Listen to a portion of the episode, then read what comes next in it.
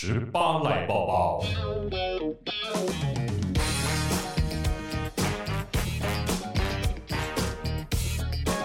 十八来抱抱，今天报什么呢？报什么呢？有一条新闻，我那天看到，我就赶快把它截图下，我觉得我们可以录。来，我听听。欲望城市的女主角，欲望城市你有看吗？呃，那些年我没有经历过，但我一直就是有片段、片段、片段。OK，其实我也没有看过太多，我有看过 片段，嗯、因为老实讲，我不是他给啦。嗯，因为欲望城市应该比较是女生或者是 gay 会想要看的影集，它还是会有独立的受众啦，但是它一路到现在应该有二十年了吧？有很久啦，所以呢，里面的女主角莎拉杰西卡·帕克都老了，应该这是随着时间的演化吧，也不是说老。哎、欸，可是我觉得这有没有一个很冲突？就是你说当你说老了的时候，我们好像会强烈的或者是赶快去反驳老了，好像是一个贬义词。对啊，但谁不会老呢？时间就一直在演进啊，就像我们现在讲话已经过了三十秒了。没错，就是因为这个，我们刚刚说莎拉杰西卡派克啊，欲望城市它即将要出这个新的影集，嗯，然后它叫做《华丽的下半场》，故事就是讲这个女主角们这一些朋友啊，他们五十岁之后的人生，我觉得很棒啊！华丽的下半场给我们多有希望的感觉。对，可是他们重新出来宣传的时候呢，就有很多网友就在那边说莎拉杰西卡开派莎拉杰西卡派。莎拉·杰西卡·派克年华老去，笑屁啊！哎、欸，不，以其人之道还治其人之身，好不好？很难念呢。哎、欸，有些词真的很难念。为什么老外名字要取那么长？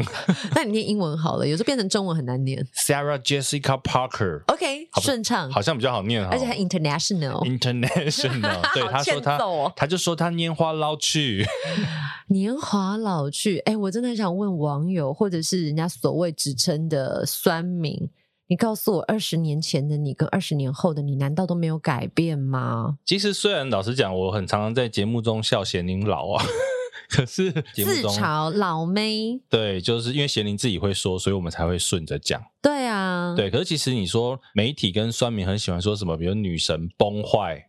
我很讨厌这个走山，我真的很讨厌，我不喜欢这些形容。应该讲说，女生她到了四五十岁，那个就是一个自然衰老啊。我们可以佩服很多人，真的到了五六十岁，真的保养的很好，或者是她可能有去透过一些外力，whatever，她可以保养的很好，那个很厉害。嗯、可是对其他正常人来讲，啊，老不就是正常的吗？我觉得不管是舞台上的艺人，或者是什么名人啊，他就跟你隔壁或者你家里的。亲朋好友是一样的，就是随着时间演进，它会有一定的呃状态，白头发会有皱纹，或者是肉哪里松了一点。那你说有没有人可以维持的很好？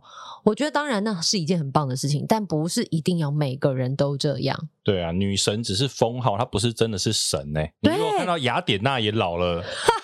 超老，好不好？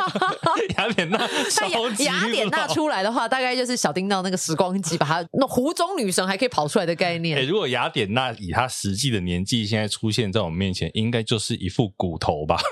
而是骷髅头在跟你讲话啊？对啊，所以呢，就是一个自然衰老。女神只是尊称，大家不要真的以为女艺人不会老，真的都会老啊。还是我们太追求那种所谓的看不出年纪，觉得要冻龄。你才是一个自律的人，才是一个有羞耻心的人。好像是这样哎、欸，很容易在娱乐报道或者是杂志看到这样子的前后语义，让你有感受到哦，如果你变老了，可能是因为你不爱保养，或者是你不自律，嗯，或者是你体型比较丰润，就是因为你贪吃不运动。哎，那身为女生，你也是，嗯、你也算女艺人啊，你会怕老吗？哎，我我我自己其实有经历过这样子的纠结，就是当我人生可能开始觉得说，哎，好像哪里松了一点，皱纹多了一点，我也是会觉得说，哈。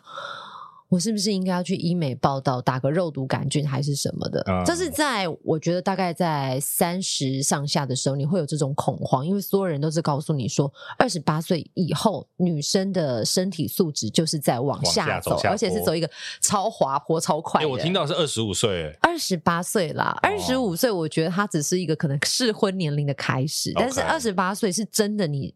医学上有说，可能女生的卵子什么也都是开始在质量下滑，所以那时候你真的会很担心自己老了，或者是可能那不行了，衰衰老的衰败衰衰老衰败。你讲的是一个王朝是不是？好，好像会有这样子的担忧。那后来呢？后来你好像担忧久了也习惯了，你知道人很可怕就是这样。你当你发现第一条皱纹，你就说啊好可怕，哦，然后开始一直猛猛涂眼霜。当你第二条出来，第三条出来，你发现嗯好像没办法，你就认了。这、就是、就是人家那个算命的笑话、啊。什么？他就是说有一个人去算命嘛，嗯、然后那个算命师跟他说：“你这个人呢，你会穷到四十岁。” OK，然后呢就说啊，所以我四十岁之后会有钱吗？嗯，然后算命就说没有，四十岁之后你就习惯了。好，像也是。可是我觉得现在会更自在的享受这个年龄该有的样子，因为你也看到有一些那种所谓的不老女神。因为像讲到不老女神，随便 Google 一下潘迎紫小姐、周慧敏，我跟你讲。周慧敏，我觉得还在她自己的感受上，就是她可能前后落差不到十岁。啊、可是你查一下潘迎紫，我讲这个名字，现在很多人搞不好根本不知道啊。为什么？妈妈吉利小叮当。因为我为什么会特别提到她，是因为我记得她好像年龄大概是七十岁上下。但是他看起来大概只有四十五十这个年纪，他现在七十二岁，对，我就是看到他曾曾经有一篇报道，七十二岁已经算是魔法阿妈了。他非常的认真在维持，那我觉得不管是饮食或者是外力。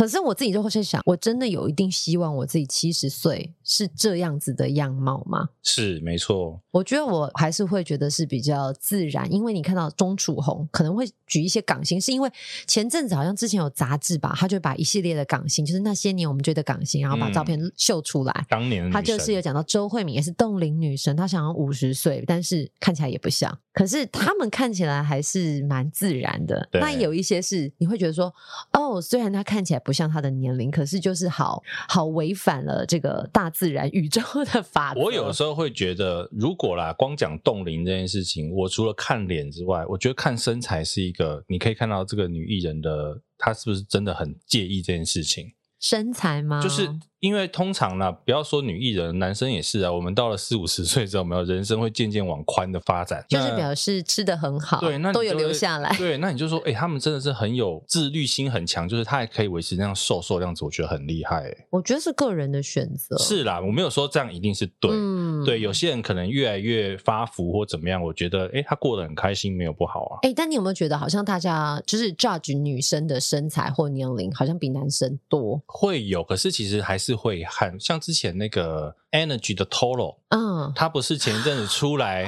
被人家看到他这个秃头啦、秃度大叔的样子，哎，可是也是被攻击啊。等一下，我去年还有遇见 Toro，我觉得秃好像还好，但是你说有没有可能比起以前跳舞的时候那个帅样，没有那么 fit，那可能就是顺着年龄是有了。可是因为他也离开舞台了。人家现在好像是什么执行长还是什么，对，所以其实男生的话，CEO，人家现在是 CEO，还是会被讲。还有那个范植伟。哦，好像范植伟才真的是前后的落差大很多。你看你现在在那边叹气，你还说你们 我们男生看女生？没有，我现在叹气有很多的原因，一种是他曾经做过的事情，另外一种是觉得说，哦、当然那些年的男神女神经历过时间的演进，他就是跟一般人一样。刚刚说的他曾经做过的事情是指，我不好意思说，那那那那，所以我我觉得这个是大家可能会因为有一些事情的牵连而去下。了一些特殊的语言，也算是打落水狗喽。好像是哎、欸，对啊。不过其实男生，我觉得就像“大叔”这个词，到底是正面还是负面呢？我觉得大叔他是个中性词吧，就如同哎、欸，你这样问、欸、阿姨也是啊。很多人就会说，你看他以前的男神变大叔，听起来像大叔很惨一样哎、欸。没有，也有帅大叔啊。你都像是你面前这一位吗？还是 你这种自己搬椅子坐下，我怎么好意思把你绊倒呢？哎呦，也不错。可是我认真的觉得，大叔跟阿姨不是个贬义词，它是中性词。可是为什么大家第一瞬间就会觉得它是贬义？可是其实我觉得，包括艺人，他其实就像产业需要。转型一样啊，对，艺人到了四五十岁，他不可能这样原本他这个皮囊去赚钱，不可能 always 都是叫什么可爱教主啊。哦，你现在又在影射谁？没有没有没有，我的意思是说，所以你会看很多的女艺人，她们可能到某一些进程的时候，专辑的封号就会变，一开始可能叫可爱教主，因为当年还可以卖萌装可爱，跳一些可爱的舞蹈，唱可爱的歌曲。可是随着可能踏入到三十岁、三十五岁，她可能会变成是某某天后，对，或者是比较。全能型的，我以前很喜欢日本一个女艺人，叫做松浦亚弥。哎，也是小可爱，超可爱。可是你叫他三四十岁再出来演这样子，你不会觉得想丢他鸡蛋吗？所以还是要随着年龄进化，不然你看大家好，哼哼哼，你会想要揍我？想拍影片拍下来哦，揍死我！我觉得还是要适合年龄。可是我跟你讲，你刚刚在提到这个的时候，我曾经有想过，我一直都在想，有些时候我们用一些封号，是不是艺人本身喜欢？像是像是谁，我就不说。但是我曾经有遇过这样子，就是我们可能看他新闻稿都写说，哦，他可能维持状态维持的很好啊，或者是真的是什么冻龄啊，什么什么的。可是你在舞台上的时候会发现，哎，艺人可能也不见得你希望你这样讲，他是因为觉得好像你当你今天出现了冻龄，就觉得等于老哦，就像有人不喜欢被叫美魔女一样。对，我觉得它是一个正向的词，可是他们就会自己把它意念导向成为，你是不是在说我老？啊、你是不是说我过时了、过气了？天哪，为什么有时候说话怎么这么难？所以对，明明想要称赞人，然后也要被人家这样讲。对啊，就像我有时候真的也会跟人家说：“哎，你是美魔女的时候，你如果现在被人家讲美魔女，你会开心吗？”我我现在还没有到美魔女，够了。对啊，我可 美魔女到底要几岁啊？五十岁吗？四十五吧。四十五岁就可以称美魔女了吗？我还以为是五十岁以上，因为像真的像那什么，那什么台湾最美欧巴桑美凤姐，美凤姐现在几岁啊？好像是不是也？我记得前一阵子有 YouTube 影片有没有？嗯、然后他就是拿很多台湾女艺人的照片去给日本人看，他们都惊呼，日本人听到美凤姐的年龄的时候，真的吓死。美凤姐现在六十五岁，你看她长这样。她的身材真的很过分，很辣，她还可以穿泳装呢。我都不敢穿泳装了。对呀、啊，没有了。所以我觉得没关系啦。其实我们今天讲到，就是看到这个 Sarah Jessica Parker 的这一条新闻，就觉得讲女艺人老衰老这件事情，好像可以换换不同的角度来看这件事哦。啊、呃、哦，哎，在讲衰老，衰比较严重吧？衰就表示你可能体力也不行了，什么都不行了。老还好吧？啊、因为老就是一个相对词，你对一个十八岁的人，他。就是对你，你十八岁，你十八跟三十，三十就比十八老啊，这个没有毫无疑问吧？对啊，应该说你要健康的老，对老的正常，健康的老，对，优雅的老，对，其实就不错。对，那以后我都说你优雅的老。哎贤玲，你老的好优雅，可以啊，我接受这个、欸，哎，对对。但我只有一个烦恼，其实这个烦恼就是可能跟年龄有关系吗？还是没关系？因为像我从大学的时候就会有少年白。哦，oh. 所以我常常需要染头发。那个白发就是我以前在呃学生的时候，我只是觉得怎么会这样？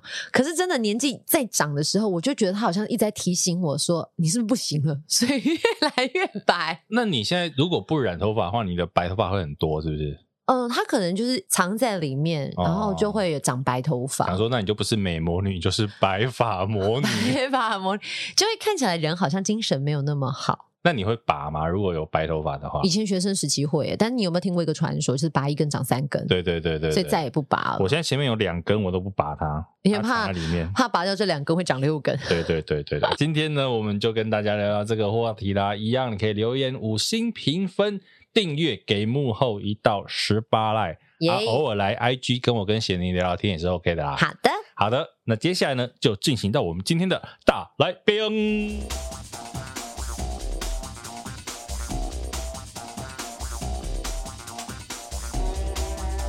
为什么被抓去关？是因为长得像坏人吗？这个我们再聊，我们再聊。我们现在已经开始聊了，开始录了，开始录了。你说这个节目就是这么节目没有 open，不是这个节目就是这么没礼貌。我们还不想介绍，先介绍来宾。我们想先让他说话。我们今天先让他讲一下当初在印度被抓走的事情。我们今天访问是通缉犯，是不是？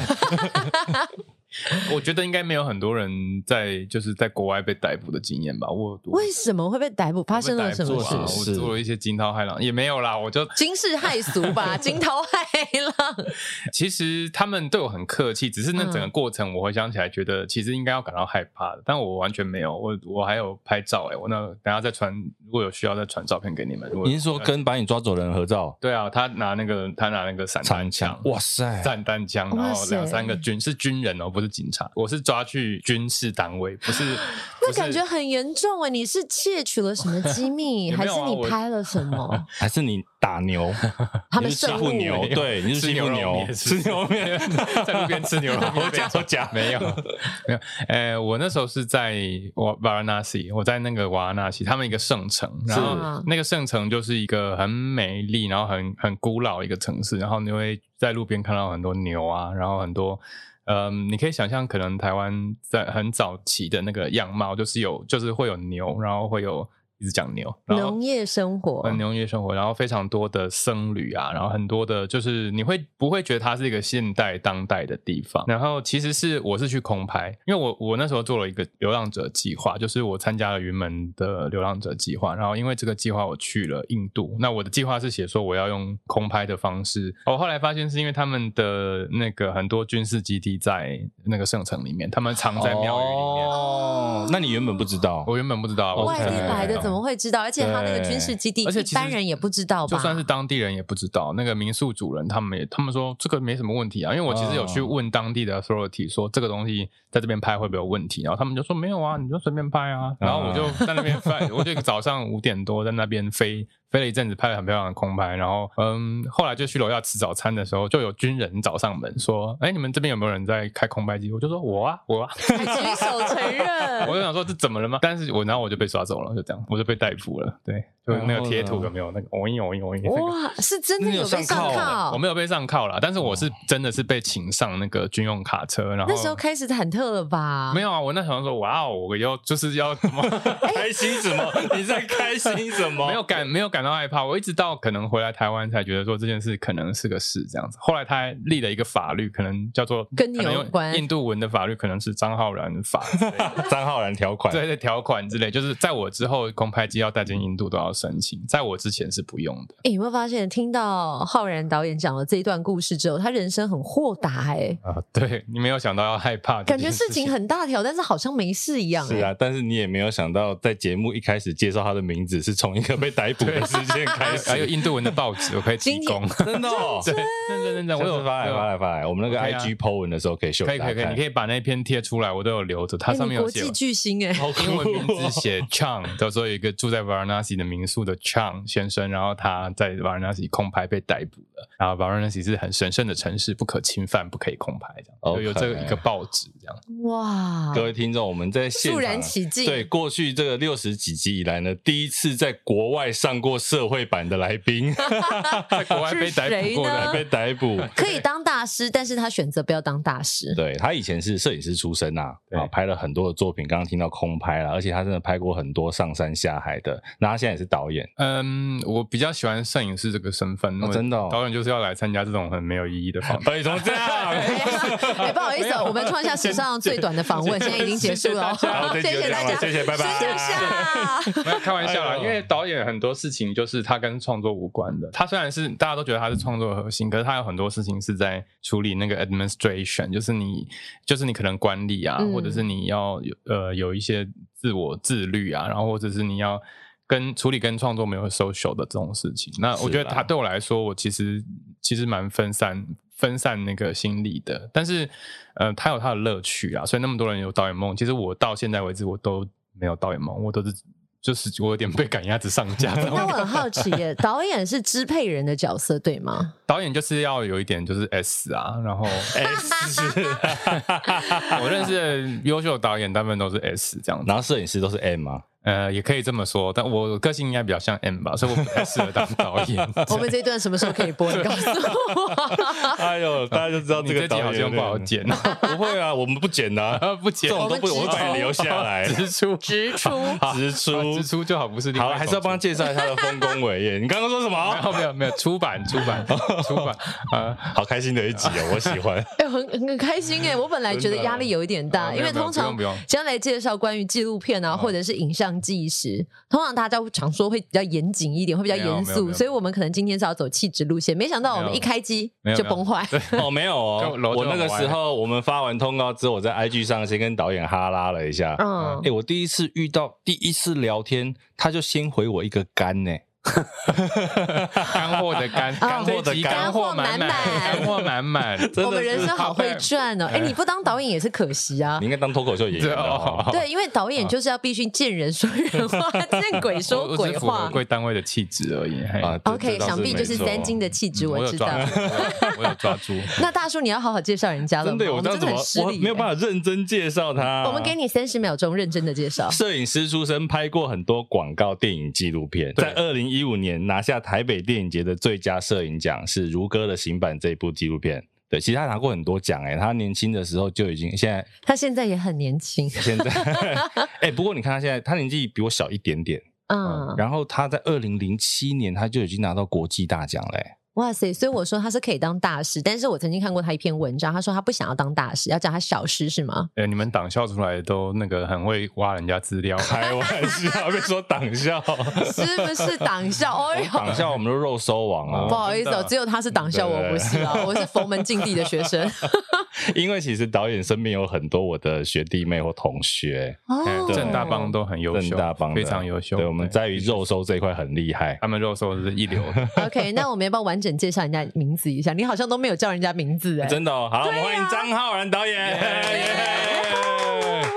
节目过了十五分钟，总算名字完整被介绍，终于有节点了，终于可以休息了。没有啦，还没，还还没开始讲哦。好吧，对了，其实我觉得他很厉害的是，他前一阵子还得了一个水下摄影的首奖，我也觉得很厉害。那再要炫耀一下这个这个这个表，是不是？就是这首奖的奖品，奖可以讲品牌吗？还是可以可以讲讲讲？我们也希望欢迎干爹干妈来置入。那个那个 Garmin 的 PR 哦，Alicia 听好了，我们现在帮你广告，就是 这个 Garmin 的这一支多少钱？他这支呃六万左右，哇！它是一个菲律宾举办的奖项，对不对？我是我是他他其实是 Garmin Asia 啦，就是它是整个亚洲区的摄影比赛，但是它。我必须真的说，我是在这个比赛之前我就已经先买了，所以我后来卖掉一只二手，就是因为我，Okay. 对，因为我之前就已经自费买，他们真的做的很好，那他必须是必须，因为我们等下会讲到就是水下摄影啊，嗯，水下摄影是一个生死攸关生死的一个活动，就是你真的是弄不好，你真的会死，真的会死。你有经历过生死我？我没有，因为我很怕死，所以我都很保守。但是有一些，就是像比如说我们记录的那个对象啊，就是那个呃，就是之前我们拍摄纪录片那个。呃，男人与他的海，那个金磊先生，他其实在在水里面被金鱼踢到，就是他如果在被鲸鱼的脚吗？没有金鱼 的鳍吧，的脚，好像是胸鳍啦。如果是尾鳍，可能他就是要扫到这样，是扫到哇，那应该那个几他就是差差一点点的话，他可能如果打到脊椎，他可能就会有 trouble。但是他就是那个力量可能真的很大。对，那其实他也不是说金鱼也不是故意的，他只是想要跟你玩而已。但是他就是一挥，他就是像我们拍蚊子那种感觉，就像海豚想要跟你拍手啊，不是那个什么。海狮啊，想要跟你拍手，结果不小心会拍伤你。对，那只是让就是那个那个海狮可能是一个捷运车厢这么大这样，那所以就是他就是你为了要这种画面的时候，你必须要很，我还是讲说 discipline，你还你的自制力，自己的那个自我训练要很好，不然。随时都会危险，那这也是为什么我们很依赖设备，或者是很依赖我们把自己的身体当成是一个器最最你需要训练的很精良的器材。那呃，这个也是器材的一部分的延伸嘛。但是就是说，这个东西是变成你的，好像你的 tool set，就是你有一个腰带，上面有很多工具。嗯，那摄影是一个工具，潜水一个是一个工具，然后呃，空拍是一个工具。那这一些工具。打开来看的时候，就是你用用到什么样的任务的时候，你就是拿这个工具出来。你看，我帮你把那个主题导回来了。就是你必须要具备很多的技 能。对对，比如说，我可以闭气三分半。但我大概只会在水里最多就是用一分多钟。哎，可是不是啊？闭气三分半很久哎，就是现在开始有没有闭气？然后我们就三分半没有声音。我们聊我们的，我们就说，对，我们聊说，哎，不好意思，来宾现在闭气。所以如果想要拍像，譬如说水下摄影啊，你们那个前期的训练需要多久？这个其实也有分，因为其实像一般的商业的摄影，有时候是用水肺，就是它是用你是可以呼吸的。但是因为拍鲸鱼这个题材比较特殊，它是因为你在水里面。放那个气的，就是你只像如果是吐气出来的时候，在这种大型的海捕类，嗯、它算视为挑衅。那你不会想要挑它吐气，你不会想要挑衅一个捷运嘛？对不对？不会不会，这被卡车撞到的感觉、啊。他们真的在打架，或者是他们在那种就是很多人在竞争的时候，他们会一直吐气。你会看海底像火车一样，不不不不不，都有那个气泡。所以就是拍摄鲸豚是不能用水费的。哎、欸，可是你刚刚说。拍金鱼，啊，你只能憋三分半。可是金鱼应该蛮蛮深海的吧？哦，不会不会，那个呃，那个我们操作的地区是在呃东加群岛附近。那那个他们那边是育儿基地，所以通常是妈妈带小孩。嗯、那他们、哦、小孩的，比如说金鱼的妈妈带金鱼小孩。对，因为金鱼是海捕类，所以他们他们呃必须要。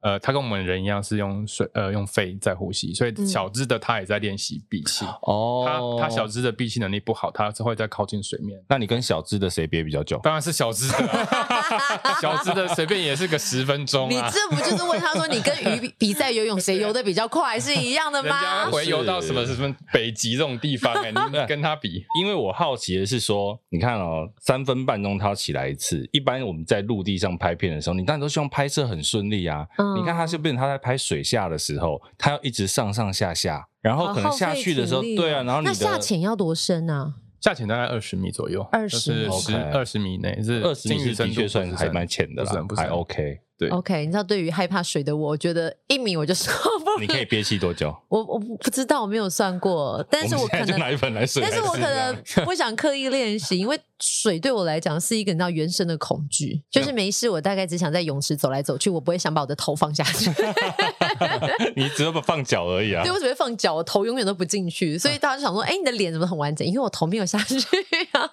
那你之前得奖那个作品是拍嗯大什么大大赤金哦？你说这个手表那只？对对对，大赤金的群聚是不是？Garmin 的那个这样违反防疫规定。对对对，那那时候还没有疫情，那时候还不用戴口罩。哎，我觉得导演总是可以用一种很冷静的态度回答我们各种荒谬的问题。他今天就说他来讲干话的。对啊，怎么去拍这个画面？你是瞬间刚好不小心捕捉到，还是你有在等？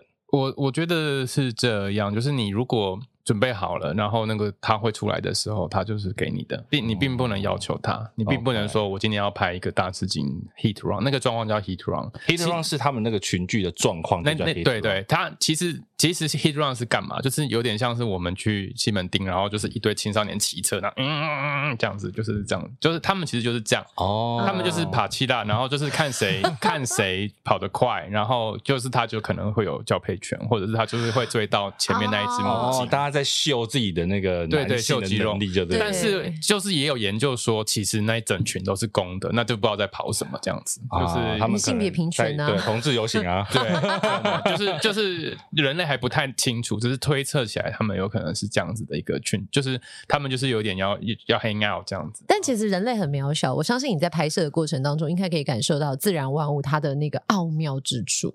我觉得看到的时候，你只会觉得很惊奇，然后只会想说不要被撞，这样就好。有多少只啊？哦，我那一天蛮大群的，那一天应该有十六七只。那我那张照片里面有好像十一二只吧，就是可以数得出来的。但其实整群大概有十六只。你就想象就是一整车，就是油罐车，然后十一十六台这样向你开过来，然后他们高高低低有深有浅，就像那个博派群聚的感觉，对，有一点，有一点。但其实仔细想想，那画面又可爱又可怕，哎，对，因为就是拿生命去拍下的画面。嗯，我对对，我有时候就是回想那种经历，都觉得说我那时候。请问那个有那个可以保险吗？还是不能被承保？有有有一个叫做有一个 DAN，就是那个水就专门保这种很特殊的险的，有组织是有这种保险的。哎，但是你在水。底下拍跟你在路上拍应该难度差很多哦。难度会是在于说对于瞬间的判断。好了，回来谈一下主题，就是其实我我觉得最后还是要讲，就是他呃拍纪录片啊，或者是像你的题目里面写的，就是日常生活的拍照这件事情，它跟就跟我们的关系啦。那对我来说，我觉得就是你把它磨练成变成是直觉的一部分。那反射动作，反射动作，它如果发生的时候，你就是相机拿起来就拍。比如说那个光可能就一瞬间，然后它那个鲸鱼经过你就是一瞬间，所以这两个一瞬间加起来，你不会有第二个机会，你就。是你就是在那边，你你人必须要在那边，然后你的设备必须要正确，然后你身体的状态必须要正确。比如说你要可以下潜，那下潜之后你其实有一个准备呼吸的时间，就是你要憋气之前你有一口气嘛，就是你的身体的状况要好，状然后生物的状态要好，然后天光要好。又回到我们的主题，就是其实自然的条件都都对了之后，就是人的条件对。其实我觉得纪录片很困难，就是难在说。这些东西你都没有办法控制，可是你必须要天时地利人和都要跑掉就跑掉了。你必须要抓到一个是你你去切入他们的的对的位置跟时间，嗯，就是回到跟人跟自然的相处这样子。那在你的职业生涯当中，你觉得目前为止或者在你的日常最难拍摄的东西到底是什么？因为所有你觉得难拍的，你好像都挑战了。嗯，我明年有跟公司有一个案子要拍小孩，小孩跟动物一般很多人都这样。以前就是三，我们上拍什么样的小孩？我这边有一个 两岁半的可以供应给你。我们那时候说三个就是 B 嘛，就是三个 B 就大家不要想的 B，不是你不要补那一句，你补就 不要想歪，不要想歪。嗯，一个是 Beast，就是野野兽类；一个是 Beauty，就是就是大家喜欢看的。然后一个就是 Baby，就是这这三个东西就是很吸睛，但是也不好控制的东西。这样 Beauty 为什么不好控制？嗯，Beauty 蛮不好控制的吧？为什么？哪一种？你是说你要怎么样的控制？比如说你拍一些大明星，OK，毛超多，你就超难控制。你根本没办法控制他，因为他就是这个时间，他这个妆容、这个衣服，这个不是 beauty，这是个人的问题。贤龄就是这样啊。这我们 没有，突然就想说，关掉之后可以再录一集。好，我们最喜欢听这种了。所以你有遇过对不对？很多啦，这个很多啦。我觉得对于摄影师来讲，应该有时候难免跟被拍摄者有一些拉扯，因为有些人他就是比如说要有特定的角度，可是明明从摄影师的镜头里面角度，他觉得，比如说有人喜欢左脸，但是明明他在镜头里面他就觉得他右脸比较漂亮。对，所以你就想。想说一直要调，但是他怎么摆都是摆他 always 的那个方向，可是就照片会没有新意。那浩然导演，你最后都怎么解决？你要怎么让对方接受你的建议，让你让他有安全感？因为有时候我觉得固定角度是因为没有安全感。其实拍广告跟拍纪录片，最后啊，其实有我觉得有一些共性，就是说最后共性是你在处理人的问题，你不是、嗯、你不是在处理什么美学，你也不是在处理什么风格，你是在处理人。嗯、你人处理好，其他都很好说。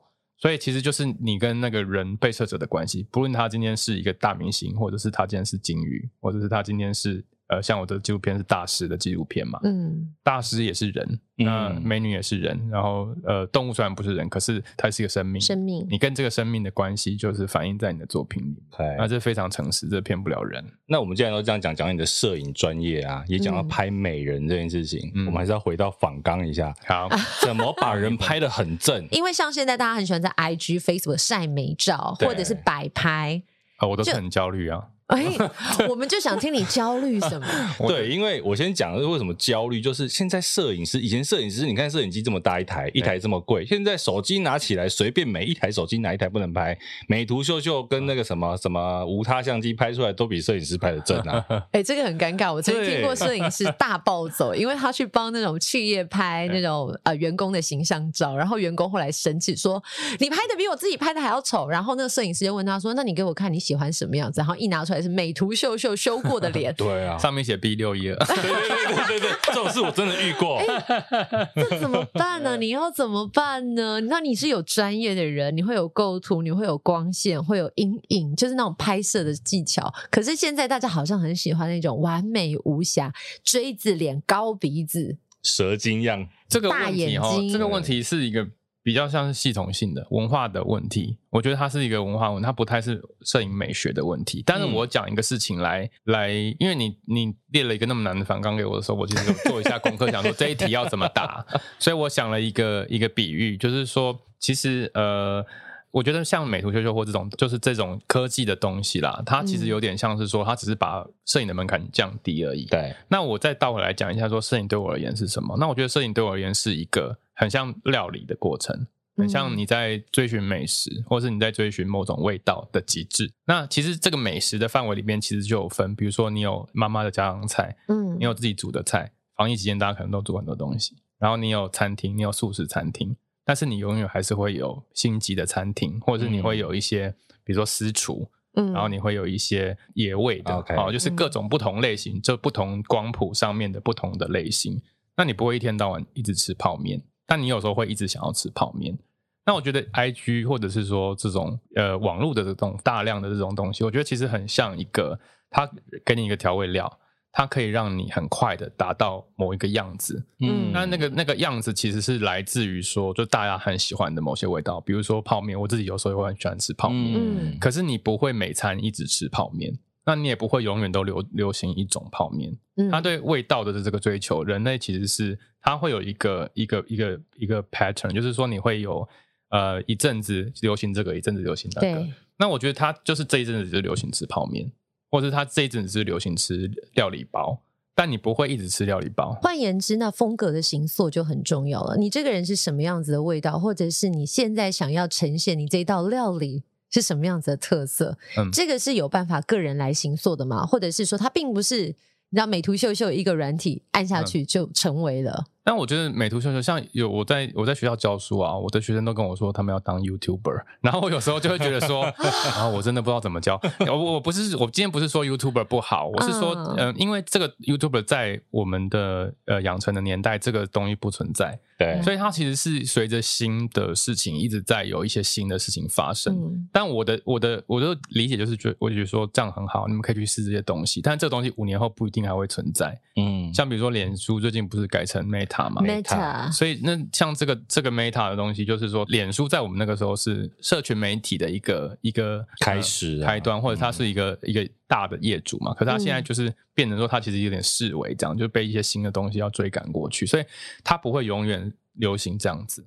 那即使是 IG，它虽然也是连 Meta 旗下的一个产品，可是它，可是我觉得就是没有说永远的，你就会是永远流行这个。那什么东西可以被留下来？对于一个影像纪实者，我觉得对我来说最重要的就是忠于你自己个人的感受吧。你如果自己对你自己的事情有一个嗯坚持，或者是对你自己的事情有一个了解，像就是我工作的时候很喜欢穿那个钓鱼背心。那我最近大家很非常流行穿，就是就是去年啊，去年。就是钓鱼背心最近很流行，登山服什么的那种工具的机能的西门町，所有的美国街都在卖那个机能服。我就想说，你看我引领风潮，走在时代的尖端。我我就觉得很有趣，因为这个东西就是说我并没有追求它，可是我可能十年前我就是这样穿的，就是工作的时候，它它有个机能性。那像我觉得像现在流行，比如说 outdoor 这个事情也是。在在可能五年前、十年前，我我们是必须工作需要，我们必须要穿机能的外套，或者是需要穿，嗯、因为你你在都在外景，上山下海，你真的需要这些东西，你不然你真的会工具太多，你真的会会失温，或者是你真的会你在你在。户外时间那么长，没有东西保护真的不行。但它现在变成一种风潮，好像机能服要穿对了，因为最近有一个新闻在问极度干燥为什么不见。这个也蛮有趣的，是不是？可以聊一，它不算机能服，就是它当时潮牌，潮牌。但是当时不知道为什么到台湾，大家就强打这个广告说机能服，结果有人穿着它上五岭夜冲，就好像被冻到嘛。像你刚刚讲影像，什么东西可以留很久？你小时候是怎么样被影像吸引，然后开始变成摄影师？因为我觉得我们自己啦，像我们可能身边的同学啊，嗯、我们可能小时候都去看漫画，你开始对影像有好奇、有兴趣，嗯、或者是我们小时候看的电影或影视，嗯，你有没有什么时候让你开始说，哎，我好像以后可以当个摄影师，我可以来玩一下影像这件事情？你是先从平面开始，还是是动态开始？我们那个年代没有动态的，所以就是完全就是平面。我们的是是不是拍底片啊？啊，底片也很有趣，因为底片也是最近变成一个很好像很潮的事情。然后大家就说我拍底片机，我好像很厉害。然后想说 会有一种期待感。拜托，小时候觉得拍底片啊。对我，我其实很小的时候，可能我小二三年级吧，因为我父亲有一台那个 Canon 的机械相机，然后我就、嗯、我就拿来玩，这样就是这样还要转转转那一种。对对，就是他他还要过过片，对，就是还是对呃，就是就是其实是父亲喜欢拍我跟我弟嘛，就是我们家人的的的，其实我相信大家的父亲都有这样子的。就是都爸爸都很喜欢都喜欢拍照，像小玉他爸爸嘛。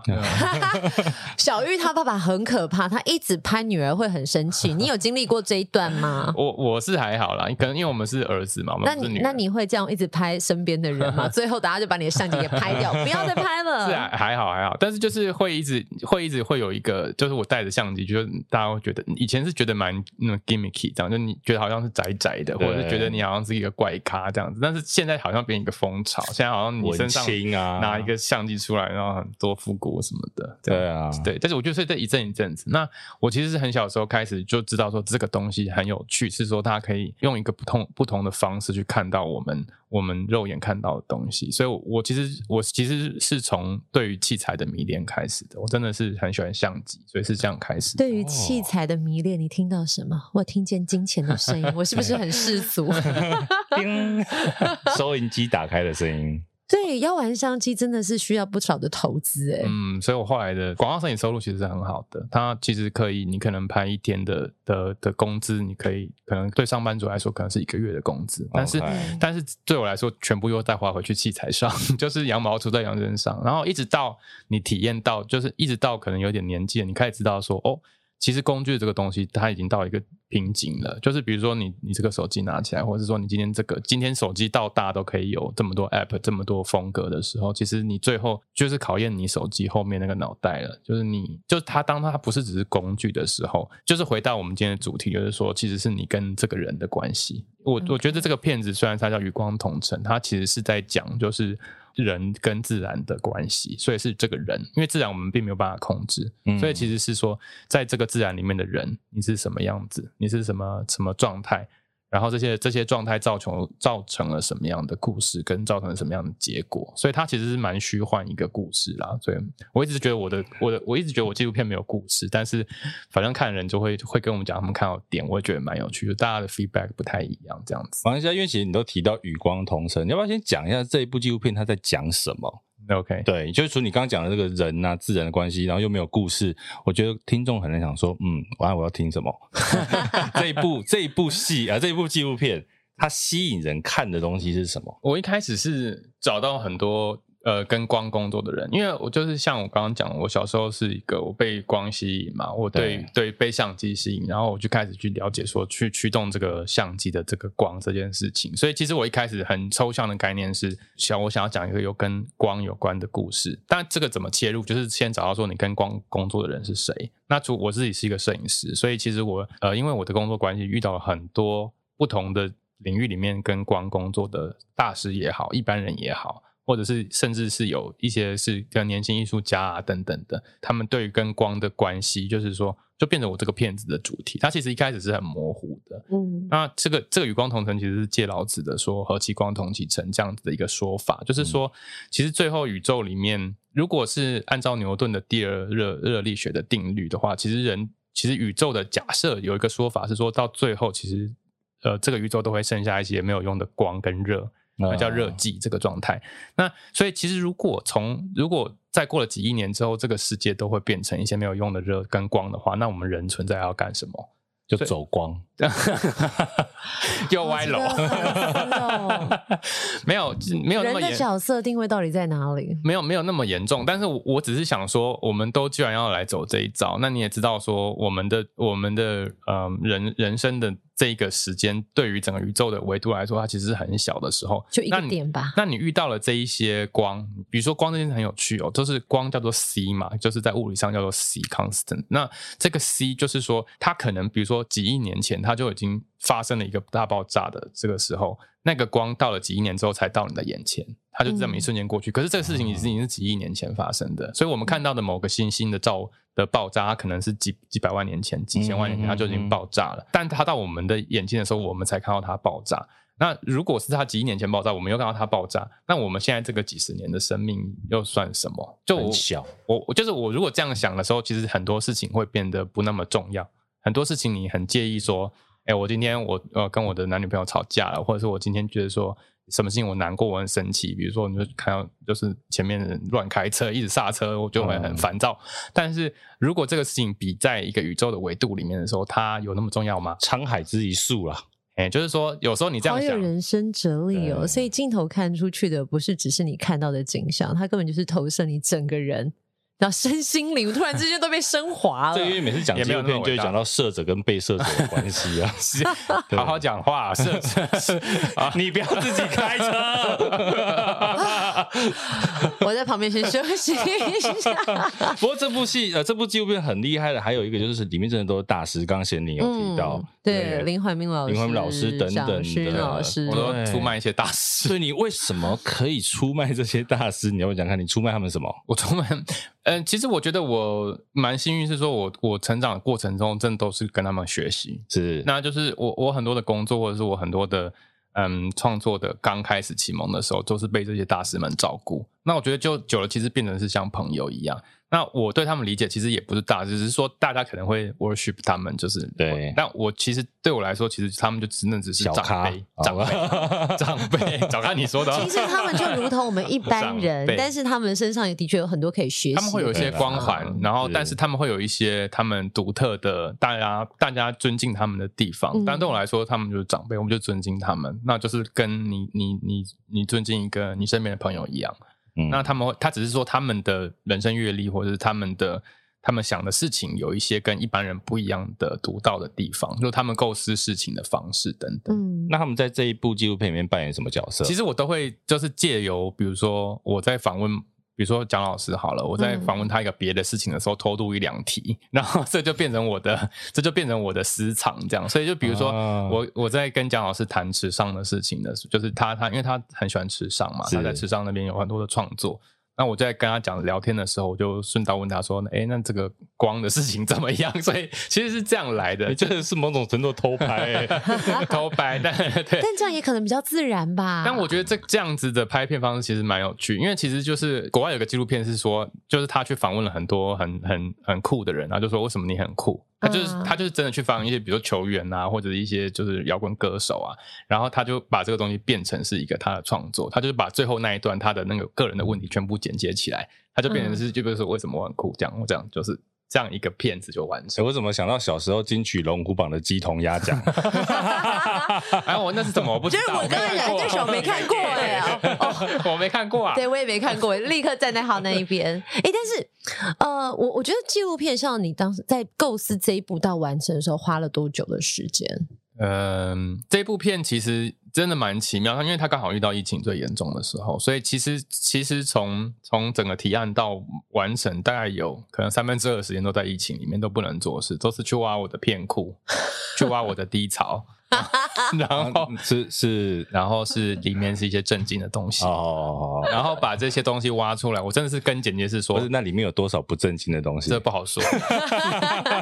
对，就是说我把这些我的存档都挖出来，然后跟剪接师讨论说，他可能可以炒成什么菜。好像说我有一些，我这边有一些很棒的材料，然后但我也不知道它炒起来是什么什么样子。然后我又回到我那个煮菜的这个，这是清冰箱的概念就对了。欸、但我我刚刚真的很想。沈灿总，只想再问说，因为纪录片是呃，真的是需要花一定固定的时间去拍摄。那因为我前阵子有在看一部纪录片，叫做《人生七年》（Seven Up），它是英国，他去拍摄就是呃，当时他们可能在一九六零年代，然后中产阶级啊，然后跟平民阶级财有财富阶级，他们小孩的成长差异。那部纪录片到现在还在拍，他们每七年拍摄一次访问。嗯，那应该是很惊人的企划，对，很惊人的预算。但我就很没有，那我就很好奇，这样我就很。很好奇，像导演或者是像摄影师会想做这样的挑战吗？我觉得多少会吧，但是它其实有很多现实条件，真的，比如说像比如说 Boyhood 啊，Boyhood 也是从小孩子一直拍拍到他长大嘛。那我觉得那个东西真的是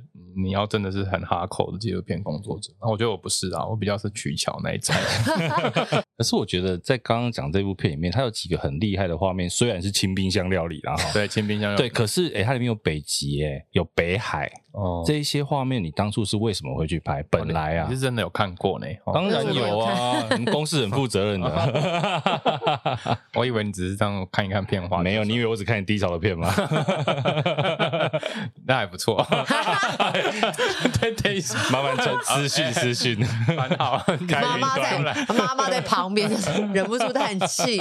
你儿子以后长大也会看呐。好了，我现在有健康。对啊，猪猪以后那个戴尔叔叔这边会提供你一些片源，OK，来讲一下。哦、不要挑战妈妈，对，不要挑战妈妈，不要挑战妈妈，快疯掉了。来，呃，那题目是什么？好，为什么会去这些地方？海这些素材，啊、对，当时怎么累积的？我想想看哦，嗯，应该我应该这样讲这个问题，就是说，其实你平常有 archive，就是你有一个对于记录你的生活有，或者说记录你的。你的每一天，那我讲的不是说你去餐厅，然后就是相机现实这种记录，我是说，比如说你今天有一个特别的感受，或者是你今天去了一个特别的地方，很特别地方，不是说打卡的景点等等，嗯。啊，我不是说这种的，因为这个大家都有，那大家都去那个地方说什么我在小琉球什么这种，就这个就可以，呃。有一个记录就好，但是在嚣张，我在北极，你在小琉球，我没有说，但就是说，呃，因为我的工作比较特殊，我会去一些很奇怪，真的是很奇怪的地方。嗯、那除除了东南亚群岛，像你说那个北极圈啊，然后以及以及像比如说我们在北海航，在那个北海从丹麦航海到挪威，我会有这样子的经历。那中间我就会有呃一些空闲的时候吧，或者是我我可能就是今天休息了，但是天色还很亮，我就会去溜达，或者是我会去。我会去拍一些我真正想拍的东西。那时间久了，它会有一个累积。当天看的时候，就是我跟剪辑师开始看这些素材的时候，真的是蛮痛苦，因为你就觉得说你不知道怎么用这些东西。嗯，那后来是剪辑师说那个雅婷，那个剪辑师叫徐雅婷，然后同学妹，对，政大的党校的，党校就是很会做资料嘛，所以他们就他们就在这里资料里面看到一个脉络，就是他说我是一个摄影师，他说这个是我的故事，所以他还强迫我去录口白，我本来没有要自己录口白的，那、他有跟我说你脱稿哎、我整个就是，我整个就是很痛苦的入口吧，因为我声音我觉得我不是那么好听，然后特特别是我们一天到晚已经习惯广告那种 announcer，或者是说他，比如说我们可以找比如雷光夏啊什么这种，或者是比较温度的声音。对对对，就是你会觉得哇，这个声音我就耳朵怀孕这样，然后但没有我没有啊，但是他就觉得说，因为这个片子对你来说是你的片子，你的你的你的经历，所以等于说你要来整理是一个比较诚实的做法，所以我后来采纳他建议，就是虽然大家有点伤耳，可是如果配整个故事看的话。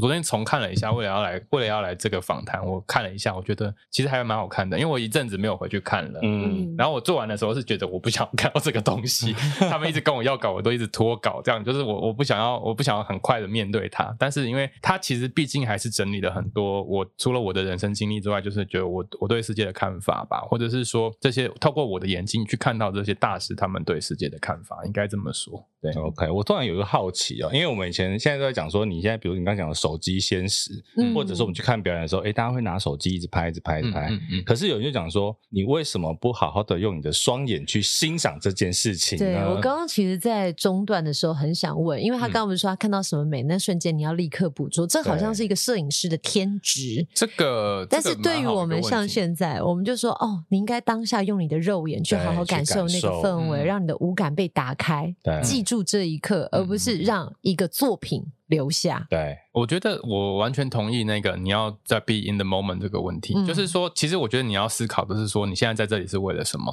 比如说，像我前一阵子在屏东拍了一个演出的记录，然后在那个县民公园，那全部的因为那个表演演出很精彩嘛，然后所有的人都拿手机在拍，对。但是所有的人都拿手机拍的时候，他们其实是，我觉得他们是没有想象的在拍的，就是他们对这件事情是没有想象的，因为你再怎么拍不会我的角度好啊，你不会，因为我是官方嘛。我我一定站一个位置是你不可能站到的位置嘛，对，或者是说我一定会有一个最好的角度，那你拍什么呢？但是这个有一个吊诡的事情，就是说他们有没有想到他们拍这个事情是为了什么？For what？就是他们如果只是说我要在我的。呃，社群媒体上炫耀我来这要发这件事情，你如果是一个炫耀的心态的话，我就觉得说这个这个事情你可以重新想一想。嗯，那如果如果你这个东西是经过你消化跟整理的，然后你觉得说我这个事情我要把它留下来的时候，我觉得这个时候是有动机的拍。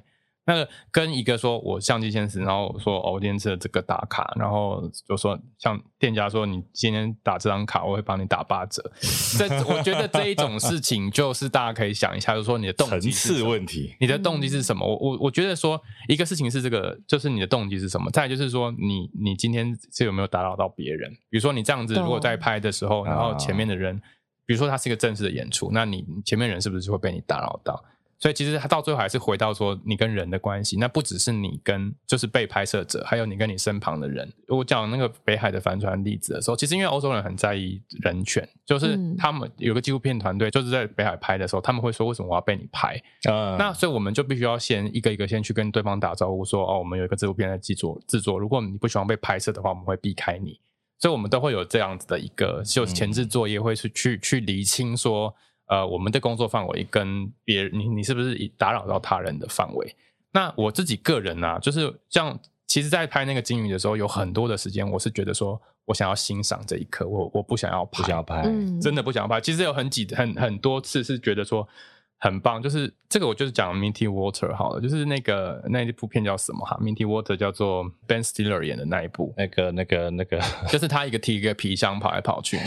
那他中间白日梦冒险王啊，对对，我就觉得台湾的片商这样 很会翻，对对对，真的很会翻，因为我想不起来，我想不起来那个名字。那这个 Minty Water 他他去找西恩潘这个角色，他去找一个在拍雪豹的摄影师，嗯，那就是西恩潘嘛。那西恩潘说。他就是在找那个雪豹，然后等了很久。然后这个 Minty Water 好不容易找到他之后，就说：“哎，那你为什么不拍呢？”然后那个先拍先拍就说我不想要让相机来打扰这一刻，嗯，但我完全是很感动，然后是看到就觉得哦落泪，我懂他这样子，嗯、对，对。虽然有时候工作我们必须要还是带回点什么，但是其实如果你不是工作的话，就后来我自己花钱去东家一趟，就是一整就是一整个纯粹的纯粹的，就是跟那些金鱼游泳，就是我连相我摄影机都不带，嗯、我就是只是我就是去跟他们游泳这样子，然后就是你你如果很喜欢那个事情的时候，他会穿透那个摄影机的，他。不会，就不会说，因为你今天没有记录到这一刻，然后你就不在那里啊。他其实是可以会留下来的。好像明白了些什么，对吧？因为像我们之前有时候看烟火，有没有？你就讲一个一零一烟火，或者是有时候我们去看看球的时候，赛后胜利烟火，你就很想要享受那个烟火所以，你看大家所有人都在拍，然后我都想说。其实你这些 Google 都有，YouTube 好多、哦。对，而且我就我就问说，你拍的会比那个专业的角度好吗？他就比我这种被受雇去拍的人拍的好吗？对，然后拍起来都是烟。那我如果今天要 share 的话，我 share 这干嘛？就是，而且你这放在那边，再放在低潮里，你一辈子也不会再打开来看。真的、啊，还没有其他片子打开的机会多。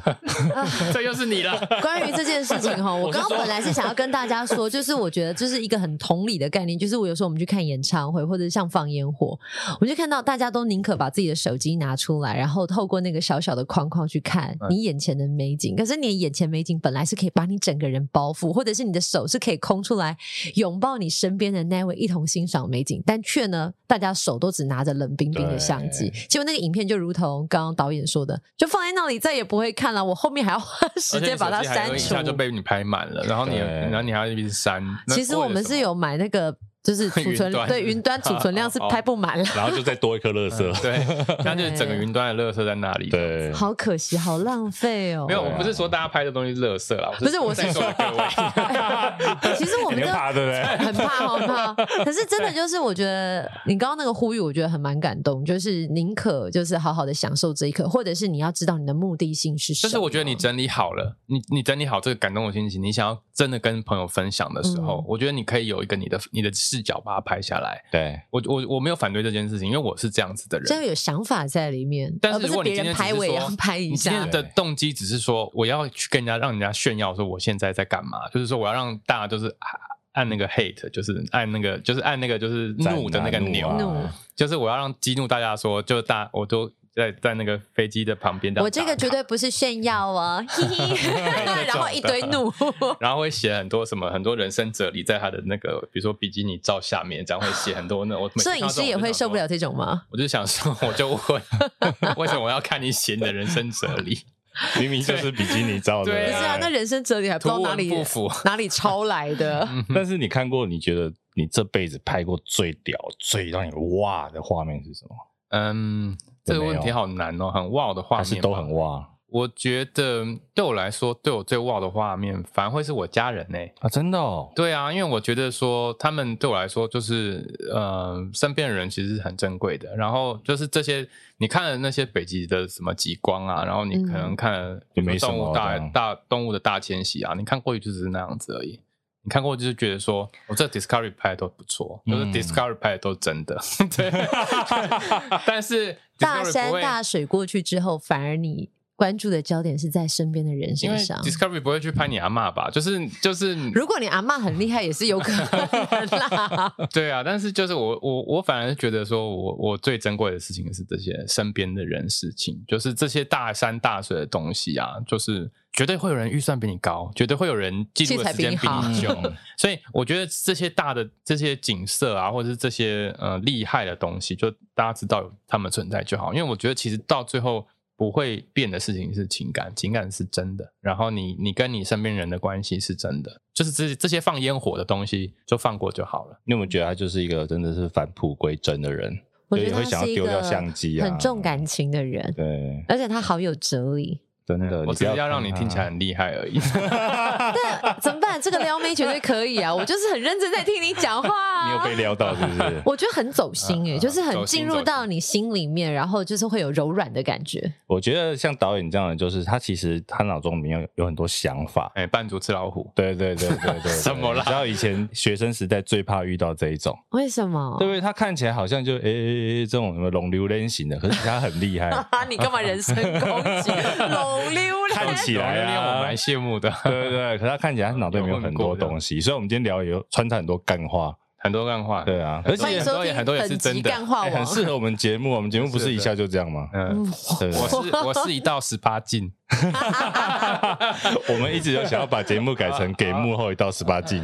这个时候我们连播出的时间都要考虑一下。但是要不要好好讲一下这部片什么时候上？大家是可以在圣诞夜的时候好好阖家观赏一下，看完再去跨再去跨圣诞夜嘛，对不对？或者是说你今天烛光晚餐吃一吃，然后烤鸡吃一吃。大家电视打开，肯德基吃一吃，然 后你是不是有收了很多的置入？为什么你一直讲很多的品牌？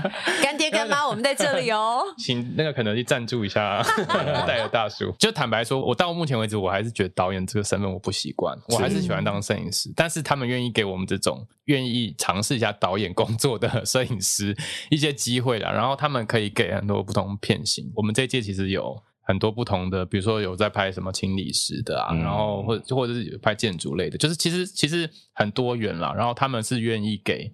给不同的观点许多机会的，他们叫新创纪实嘛。嗯、我是真的觉得他们就是蛮有 guts 的，觉得很谢谢公共电视。从十二月三号开始，一直到明年的一月二十八号，嗯、公视其实都有一系列的。刚刚导演说这个新创纪实的作品，其实大家都可以在礼拜五晚上的十点看一下。好，今天谢谢导演来跟我们讲那么多干话喽，超级可爱的导演，谢谢张浩然导演、摄影师。谢谢谢谢